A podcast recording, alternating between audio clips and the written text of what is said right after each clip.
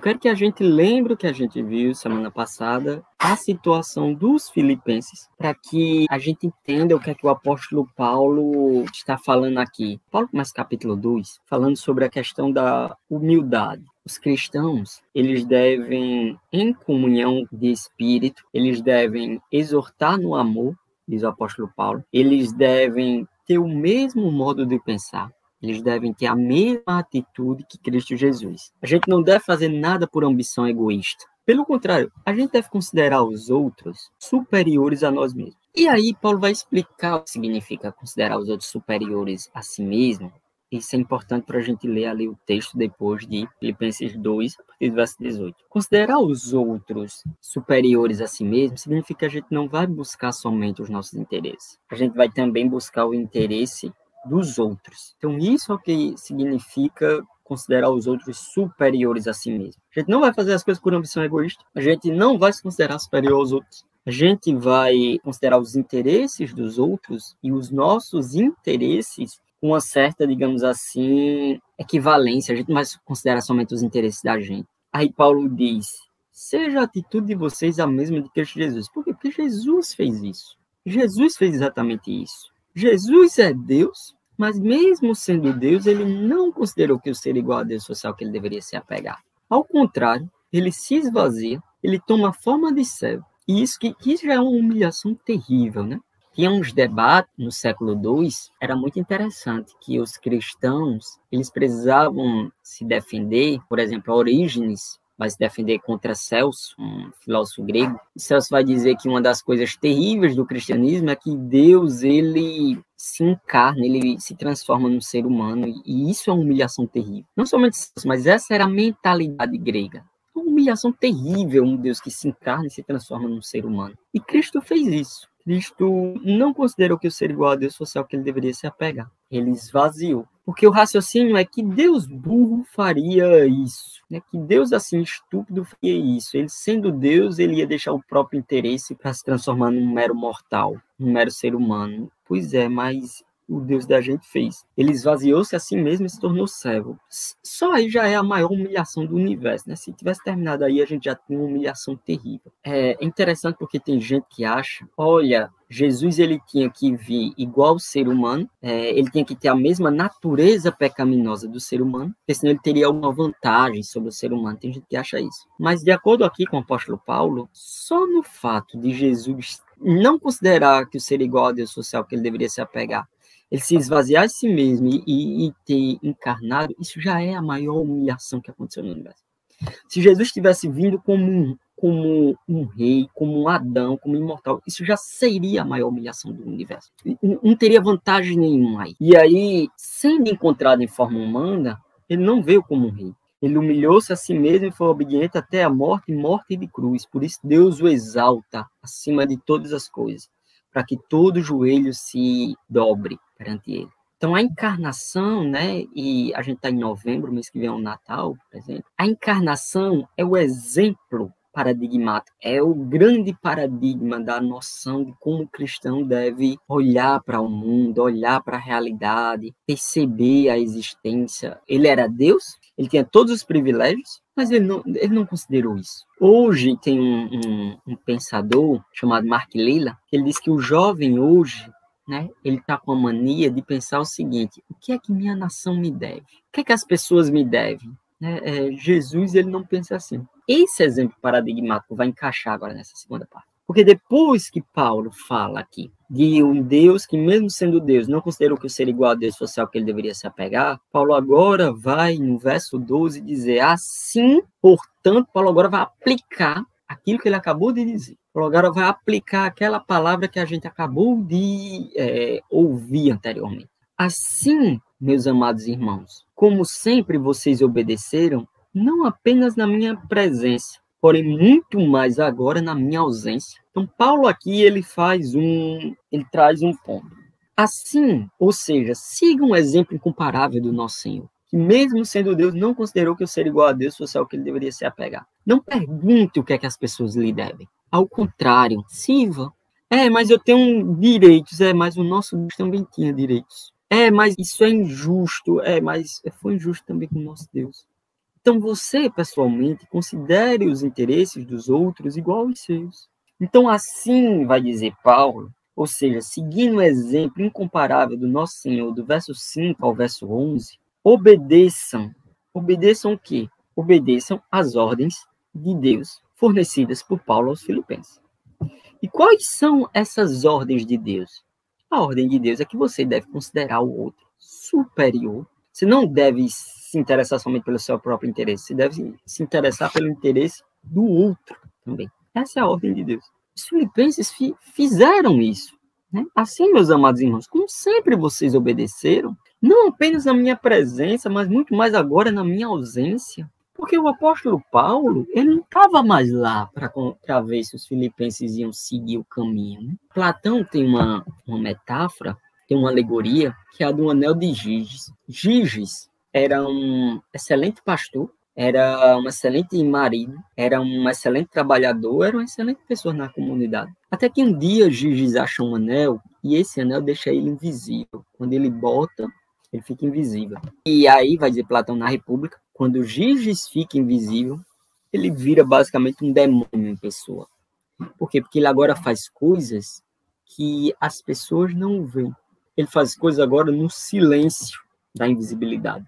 Porque obedecer alguma coisa só porque todo mundo está vendo, não é exatamente uma obediência, né? Apesar de ter um ponto aí. Porque às vezes pode ser é, que nem um fariseu, né? O fariseu do, do capítulo 6 do, do livro de Mateus, ele ora, ele jejua e ele dá esmola. Ou seja, ele é um exemplo em termos de caridade e em termos de disciplinas espirituais. Mas isso ali é porque as pessoas estão vendo. Por isso que o apóstolo Paulo, assim, meus amados irmãos, como sempre vocês fizeram, não apenas na minha presença, porém muito mais agora na minha ausência, esse ponto da invisibilidade é importante para Paulo. Por quê? Porque Paulo ele quer uma obediência que flua de uma certa sinceridade de vida para com Deus.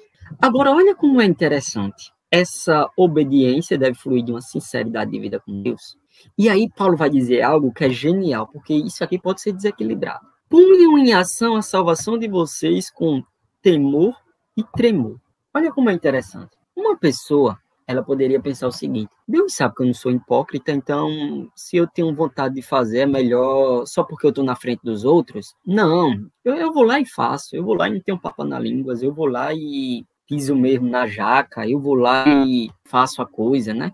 É, é melhor do que ser um hipócrita, é melhor do que fazer os, fazer algo só porque os outros estão vendo, estão olhando, etc, etc. Tem um problema aí nesse raciocínio. Você não está levando em conta a seriedade do pecado. E a gente deve levar em conta a seriedade do pecado. Uma vez Jesus disse: se, se a tua mão esquerda fizer pecar, arranca e joga fora. É melhor entrar no reino dos céus é, sem a mão esquerda do que o corpo todo ir para o inferno. Que, que isso significa dizer, em outras palavras? Se o jeito para você não pecar, a gente pode considerar assim, é você ficar exposto o tempo todo na frente dos outros, então não fique sozinho, não. Fique o, tempo, o máximo possível de exposto na frente dos outros. Paulo quer que os filipenses eles sejam humildes, eles tenham a mesma atitude que tinha o Senhor Jesus, o Messias Jesus Cristo. Eles querem que os filipenses, mesmo sendo X, não considerou que ser igual a X era o que eles deveriam se apegar, como foi assim com Cristo. Paulo quer que não somente na presença, mas muito mais na ausência, eles ponham em prática isso. Então, a ideia de que, olha, o mais importante é a gente viver em, em sinceridade com a gente mesmo, não adianta a gente estar tá se iludindo, etc. Não, Paulo quer que você ponha em ação o exemplo de Cristo. Porque Cristo é o nosso Salvador, e aqui a gente tem um paradoxo nesse texto que é interessantíssimo. Cristo, em primeiro lugar, é o nosso Salvador. Cristo em primeiro lugar, é aquele que faz pela gente algo que a gente mesmo não tem condições nenhuma de fazer. Cristo, em primeiro lugar, aquele que, quando éramos inimigos de Deus, foi lá e sacrificou pela gente. Em primeiro lugar, Cristo é o nosso Salvador. Mas, em segundo lugar, Cristo é o nosso exemplo. E é importante que Cristo seja o nosso exemplo.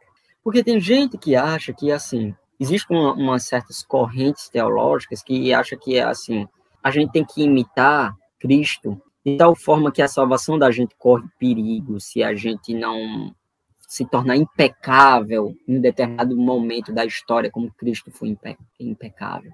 Não, a minha salvação já está garantida, independente dos meus maus atos, independente das minhas obras. O fato de eu estar em Cristo, isso já garante a minha salvação. É isso que garante a minha salvação, o estar em Cristo. Contudo, a minha salvação também não é somente uma palavra, não é somente um ato vazio, uma proclamação vazia. Por outro lado, também eu preciso pôr em ação a minha salvação. Eu preciso botar em prática a minha salvação. Eu preciso concretizar ao máximo a minha salvação. Não no sentido de eu merecer a salvação por meio das minhas obras, mas eu preciso manifestar que eu fui salvo. E como é que eu manifesto que eu fui salvo? Imitando a Cristo tendo sobre mim o mesmo pensamento que tinha Cristo Jesus, que embora sendo Deus, não terou ser igual a Deus. Ou seja, entendendo, compreendendo, crescendo na verdade da doutrina da encarnação. É assim que eu ponho em ação a salvação. Por que, minha gente? É muito importante o paralelo que Paulo faz com o texto anterior, porque tem gente que acha que, ah, vamos botar o evangelho em prática. Aí o que, o que significa botar o evangelho em prática? Ela pensa que é sair para, digamos assim, alimentar as pessoas, sair para dar uma esmola, sair para fazer isso, sair para fazer aquilo. Aí você pode fazer todas essas coisas como os, os fariseus faziam. Né? O fariseu da parábola, ele jejuava é, duas vezes por semana, dava o dízimo de tudo, vivia dando esmola. Só que o que não vai manifestar na gente o Espírito de Cristo é o fato da gente, da gente não levar em conta o nosso próprio interesse. A gente tratar os interesses dos outros como a gente trata o da gente. Isso é a manifestação do, do, do Espírito de Cristo, isso é a manifestação da nossa salvação. Isso é a gente pôr em ação a nossa salvação. Mas para isso exige disciplina. Por isso que Paulo diz: ponham em ação a salvação de vocês com temor e tremor. A salvação não é mera dádiva recebida uma vez por todas. A salvação ela se manifesta num processo contínuo de aperfeiçoamento é, espiritual dos crentes. Existe um processo aí dinâmico. Deus nos concede a salvação e ao mesmo tempo que Deus nos concede a salvação, Deus nos concede o seu espírito e a gente, com o espírito, a gente luta contra o pecado, luta contra as nossas inclinações perversas, contra as nossas tendências, contra os nossos próprios interesses. A gente faz isso. É assim que a gente vai amadurecendo na fé. A gente amadurece na fé quando a gente tem o mesmo pensamento de Cristo Jesus. A gente não amadurece na fé quando os dez mandamentos estão intactos, né? Até porque se você não é humilde, você já desobedece primeiro. A gente amadurece na fé quando a gente tem sobre os outros o mesmo interesse que Cristo Jesus teve pela gente. Ou seja, embora a gente tenha X, a gente não considera que o ser igual a X fosse algo que deveria ser pegado. A gente não fica se perguntando o que é que o universo nos deve. A gente vai lá e trata os interesses dos outros como trata da gente. É isso que a gente faz. E a gente deve pôr em prática isso. Isso é uma disciplina, isso é uma ação. Isso é algo que a gente deve efetivar com temor e tremor. Pois, vai continuar Paulo, é Deus quem efetua em vocês tanto querer quanto realizar de acordo com a sua santa e boa vontade. A gente deve fazer isso com temor e tremor. O que é que significa essa expressão com temor e tremor? A gente deve levar a sério, a gente deve fazer isso com reverência. Os cristãos hoje têm uma ideia de Deus que é um certo Deus light, não é um Deus como o Senhor. Um certo Deus que ele satisfaz as minhas necessidades pessoais somente. É interessante que Eclesiastes, no capítulo 5, o autor de Eclesiastes, ele vai dizer uma coisa interessante, né? Para a gente entender aqui o ponto do tremor e temor, e que o autor de Eclesiastes fala não é muito bem visto hoje pela sociedade, não é bem muito visto hoje pela é, o que se entende por espiritualidade cristã. Quando você for ao santuário, diz Eclesiastes no capítulo 5, quando você for ao santuário de Deus, seja reverente. Quem se aproxima para ouvir é melhor do que os tolos que oferecem sacrifícios sem saber que estão agindo mal. Não seja precipitado de lábios, nem apressados de coração, para fazer promessas diante de Deus. Pois Deus está no céu e você está aí na terra, por isso fale pouco. Das muitas ocupações brotam os sonhos, do muito falar nasce a prosa, vão do tolo. Quando você fizer um voto a Deus, cumpra sem demola, pois os, pro, os tolos desagradam a Deus. Cumpra o seu voto. É melhor não fazer voto do que fazer e não cumprir. Não permita que sua boca o faça pecar. E não diga ao mensageiro de Deus: o meu voto foi um engano. Por que irritar a Deus com o que você diz e deixá-lo destruir o que você realizou? Em meio a tantos sonhos absurdos e conversas inúteis, tenha temor de Deus, temor de Deus. Você sabia que a gente deveria temer, às vezes, o que a gente diz para Deus? É o que Eclesiastes diz. Agora, tem uma tensão aí no cristianismo. Deus é o nosso Deus amoroso e, ao mesmo tempo, ele é Senhor das nossas vidas, Senhor soberano. Deus, ele é amorável e justo. Por isso, a gente deve se achegar ao trono da graça com toda a confiança, mas, ao mesmo tempo, a gente deve se achegar com temor e tremor. Essa tensão nunca deve ser perdida é, da vida do cristão.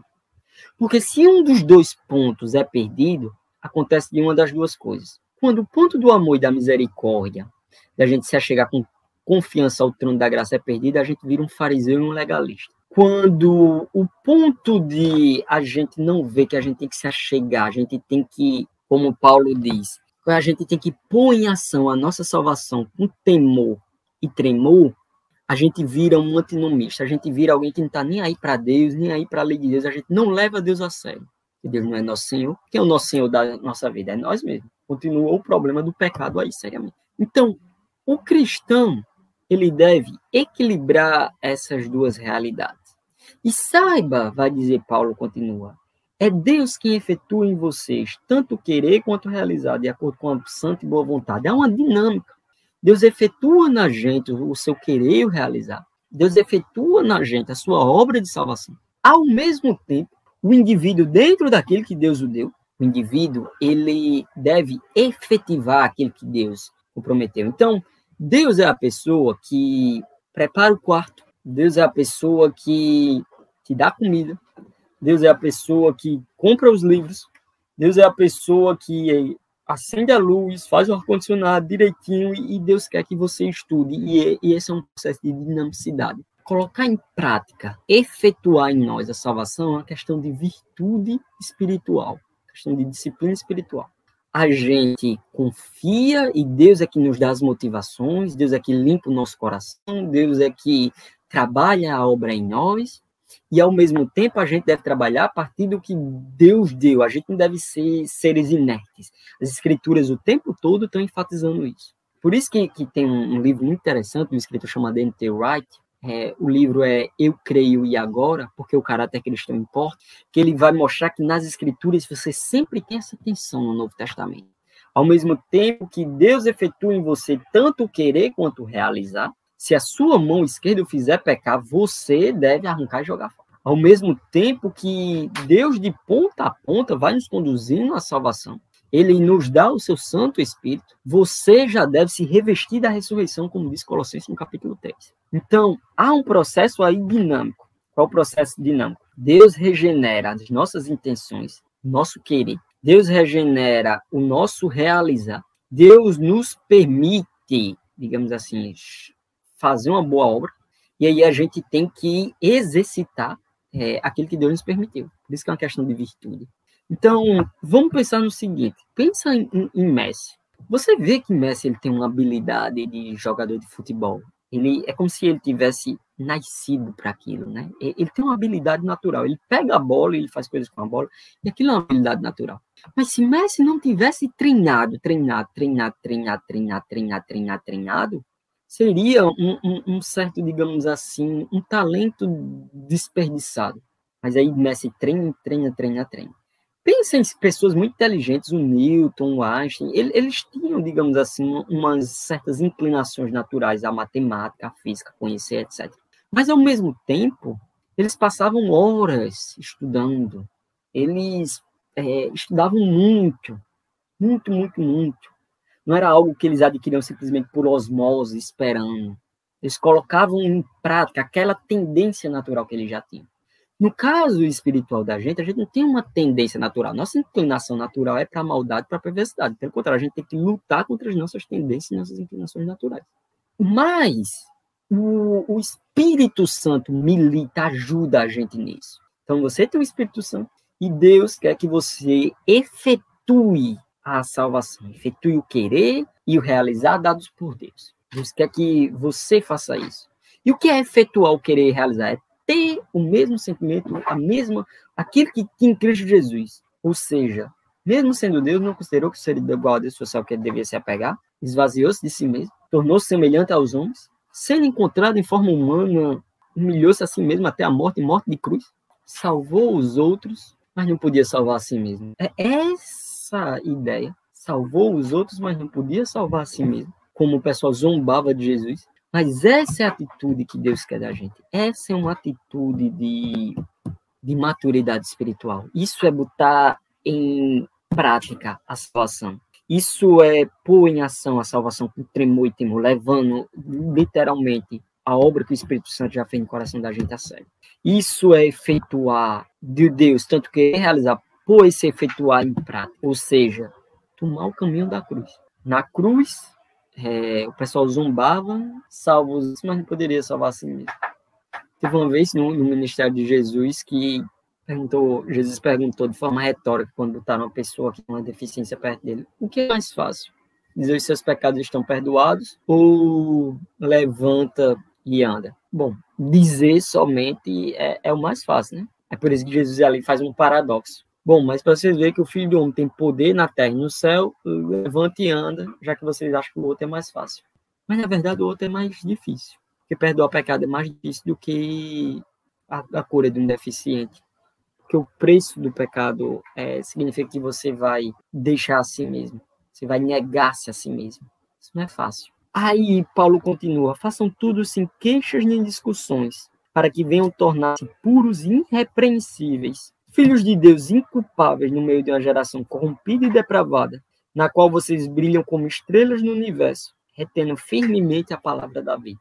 Quando você toma o caminho da cruz, quando você toma o caminho do nosso Senhor, que embora sendo Deus, o caminho da encarnação, não considerou que o ser igual a Deus fosse igual a, a, a você que você devia se apegar. Quando você entende essa verdade teológica, que é importantíssima, você entende que a gente deve fazer tudo sem queixas nem discussões. Por que, que a gente faz tudo agora sem queixas nem discussões? Para que a gente se torne puros e irrepreensíveis. Porque lá a gente até, a, a, leu anterior que mesmo sendo Deus, ele não considerou que o ser igual a Deus fosse ao que devesse apegar. Ao contrário, ele esvaziou a si mesmo. Ele era Deus, mas ele se esvaziou. Eu e você não tem do que se esvaziar.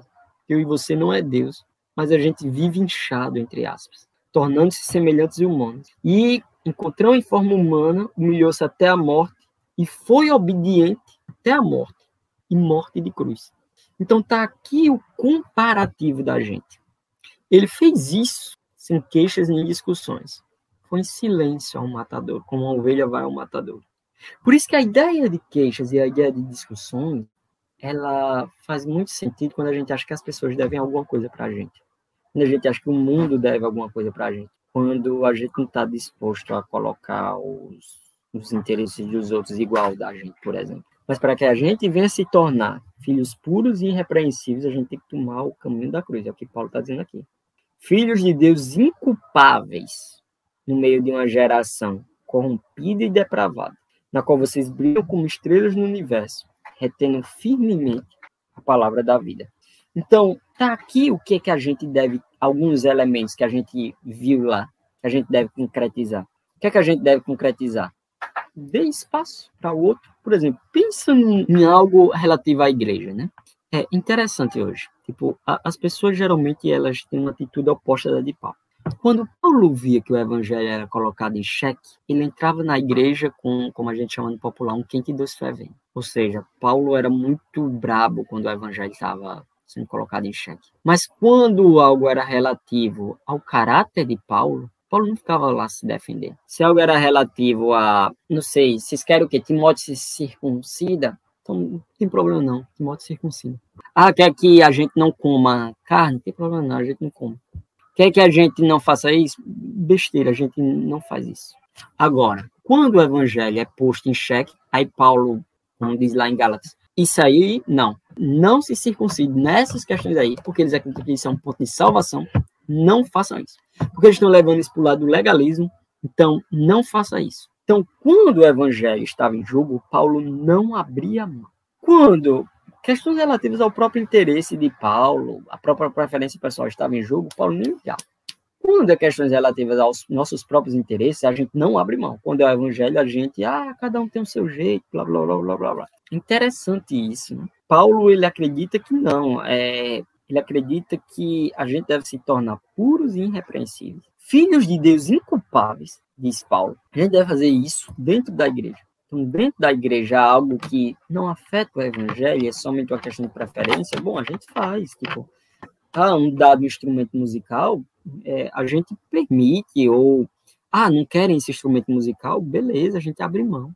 Não tem problema nisso. Ah, o pessoal só aceita, não sei, terno e gravata, não tem problema, a gente vai terno e gravata.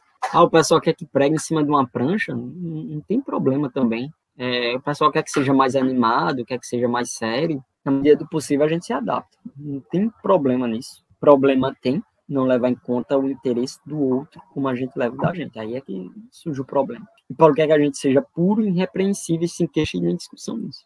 Porque aí, diz o apóstolo Paulo, quando a gente se dedica sincera à prática da vontade de Deus, ele diz aqui, a gente vai brilhar como estrelas no universo, retendo firmemente a palavra da vida. Esse é um contraste já muito conhecido no Novo Testamento, contraste entre Paulo entre o cristão, entre a comunidade cristã que brilha como luz, para que os homens vejam as vossas obras e glorifiquem o vosso Pai que está no céu e o mundo que é em trevas. Para que os cristãos sejam sal num mundo que é insípido, um mundo que está apodrecendo. Quando a gente retém firmemente a palavra da vida, quando a gente leva em consideração os próprios interesses, é, é, tem um brilho daí, que até os não cristãos reconhecem. Quantos não cristãos reconhecem que o nosso Deus é bondoso? Que Jesus Cristo é. Oh, o meu problema é com os crentes, não é com Jesus, porque Jesus é. Quantos não cristãos reconhecem isso? Que Jesus, ele efetivamente, ele brilha. Jesus, ele efetivamente, digamos assim, ele é sal da terra e luz do mundo. Ao tomar o caminho da cruz, a gente também é sal e luz, a gente brilha, diz aqui Paulo, como estrelas num universo escuro. Aí Paulo diz: assim, no dia de Cristo, é, eu me orgulharei de não ter corrido nem me esforçado inutilmente. Significa, Paulo dizer, eu me orgulharei de não ter corrido, de não ter orgulhado inutilmente. Porque a obra de Cristo, né? É interessante. A obra de Cristo, digamos assim, quando Paulo diz, usa o termo, né? Eu tenho motivos para me gloriar, tenho motivos para me é, se orgulhar. Mas não é uma soberba aqui. É no sentido de que é, a cruz ela faz coisas maravilhosas quando a gente pensa. Paulo enfatiza isso na carta aos Efésios, na carta aos Colossenses, na carta é, a, a 1 Coríntios, em Tessalonicenses, 1 Tessalonicenses.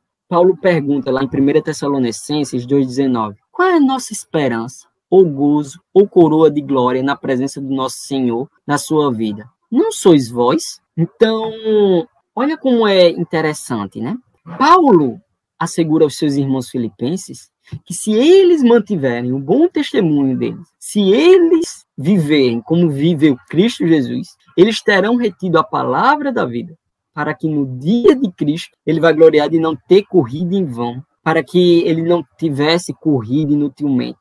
Ou seja, o esforço é um esforço que deu frutos, que frutificou. Paulo era muito preocupado com isso, porque Paulo não é um orgulho assim que Paulo está falando aqui, um orgulho do tipo assim, tá vendo aí? É, deu certo, eu estou orgulhoso, deu certo. Não, é um orgulho no sentido de se preocupar com as pessoas, porque a coroa de Paulo, a glória de Paulo, na presença do Senhor Jesus, eram ver pessoas transformadas.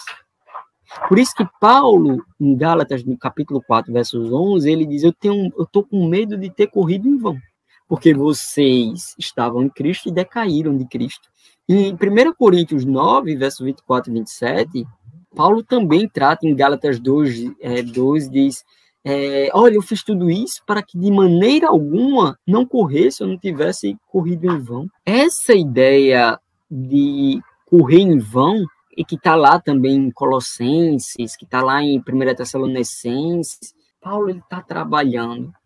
E o máximo que ele quer é que ele veja pessoas cristãos com caráter transformado. E aí, a, é, essa é a glória de Paulo, essa é a coroa de Paulo, é, é isso que Paulo anseia. E aí, no dia de Cristo, Paulo diz: Eu me orgulharei de não ter corrido nem me esforçado inutilmente, porque vocês são a imagem e semelhança de Cristo.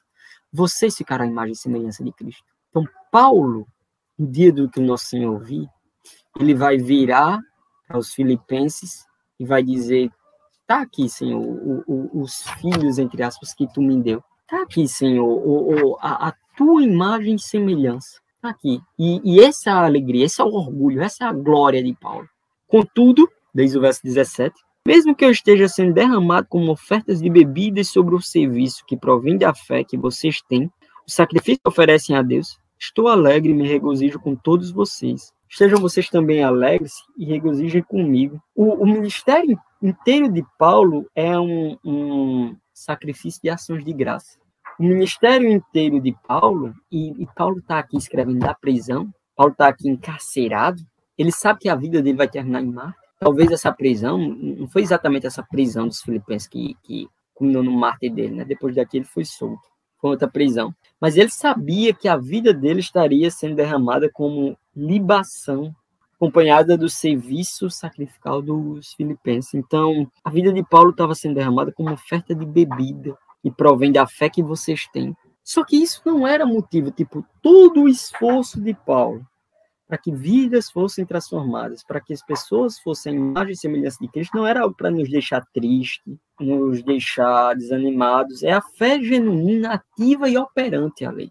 Paulo ele não quer que as pessoas fiquem desanimadas, ele quer que as pessoas fiquem felizes. Por quê? Porque a imagem e semelhança de Cristo, das pessoas que estão imitando aquele que, mesmo sendo Deus, não considerou que o ser igual a Deus fosse algo que deveria se apegar, isso aí era algo que deveria se regozijar. E quando Paulo via isso na vida das pessoas, essa era a coroa de Paulo. Não tinha morte, não tinha mártir nenhum que pudesse fazer Paulo desanimar. Por isso, Paulo diz: Estejam também vocês alegres, regozijem-se comigo. Quando eu vejo pessoas sendo a imagem e semelhança de Cristo, é isso que me alegra. E aqui a gente finaliza, por isso que o cristão, ele considera os interesses dos outros acima dos seus próprios interesses. Porque pensa bem, o que, é que eu posso fazer para que as pessoas sejam a imagem e semelhança de Cristo? Não vou mais, vou procurar não irritar elas, vou procurar mais paciência, não sei, vou procurar mais mansidão, vou procurar mais domínio próprio, vou procurar não colocar as pessoas em situação vexatória. Por quê? Porque a ideia é que é, a, a, a, nossa coroa, a nossa glória, como a de Paulo, é ver pessoas sendo feitas à imagem e semelhança de Cristo. É nisso que a gente deve se alegrar, ainda que para isso a nossa vida seja oferecida como derramada como oferta de bebida sobre o serviço que provém da fé que vocês têm. Seja um tipo de sacrifício oferecido para Deus, ainda que para isso a gente tenha que virar a outra face, ainda que para isso a vida da gente seja colocada em risco, ainda que para isso a gente deve engolir, sei lá, como diz aí no ditado, né? engolir sapo, etc. Ainda que para isso aconteça coisas não muito boas, coisas terríveis, ainda sim a gente deve se alegrar, porque a imagem e semelhança de Cristo está sendo feita nas pessoas. A libação que era derramada é, é justamente o sacrifício de Paulo, de, de transformar as outras pessoas na imagem e semelhança de Cristo na imagem e semelhança do Messias. Esse é o ponto. Esse era o desejo de Paulo. Essa era a vontade de Paulo. Essa era o sacrifício que Paulo oferecia. Era nisso que os filipenses deveriam se regozijar. Então, Deus quer que a gente seja a imagem e semelhança de Cristo. Tem o mesmo modo de pensar. E para isso a gente vai operar a nossa salvação, colocando em prática aquilo que Deus já nos concebeu, aquilo que Deus já fez por nós, com temor e tremor, levando a palavra de Deus realmente a sério não somente na ausência, na presença, mas também na ausência. Sem queixas, sem discussões. Irrepreensível. Retendo firmemente a palavra da vida. De modo que, no final das contas, essa é a grande glória do cristianismo. Essa é grande glória, ver outras pessoas sendo ganhas, sendo transformadas à imagem e semelhança. Ver pequenos cristos por aí, outros cristos por aí. Que Deus possa nos abençoar.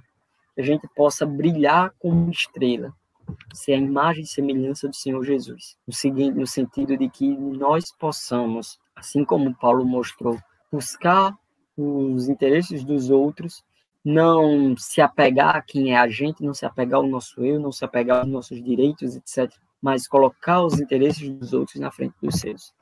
Oremos. Deus nosso Pai, A gente vem te pedir aqui ao Deus honra, glória, louvor e graça, para que a gente possa efetuar a nossa salvação, a gente possa operar a nossa salvação. A gente possa fazer tanto querer quanto realizar segundo a tua santa e boa vontade, coisa que tu nos dá. A gente possa, ó Deus, não somente porque os outros estão vendo, mas também na sinceridade de coração, mas numa sinceridade que leve realmente a sério a, a salvação, que não, não dispense tu, não pense contra tu, ao, ao, contrário, que leve em consideração, com temor e tremor, leve em consideração tu, tenha reverência por tu, tenha respeito por ti.